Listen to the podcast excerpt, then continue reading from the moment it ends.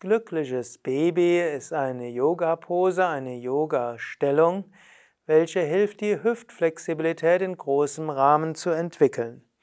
Petya zeigt, wie es geht. Ausgangsposition ist die Rückenlage. Aus dem Rücken liegend hebst du die Beine etwas hoch, du spreizst die Beine etwas und hältst die Knie gebeugt.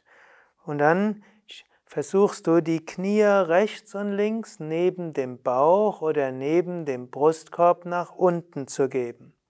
Und jetzt, je nachdem, wie lange Oberschenkel du hast, sind die Knie neben dem Bauch oder neben dem Brustkorb.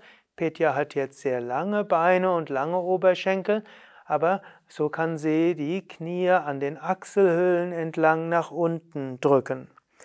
Diese Stellung hilft, die Hüftflexibilität zu entwickeln. Sie ist auch gut für die Bauchorgane.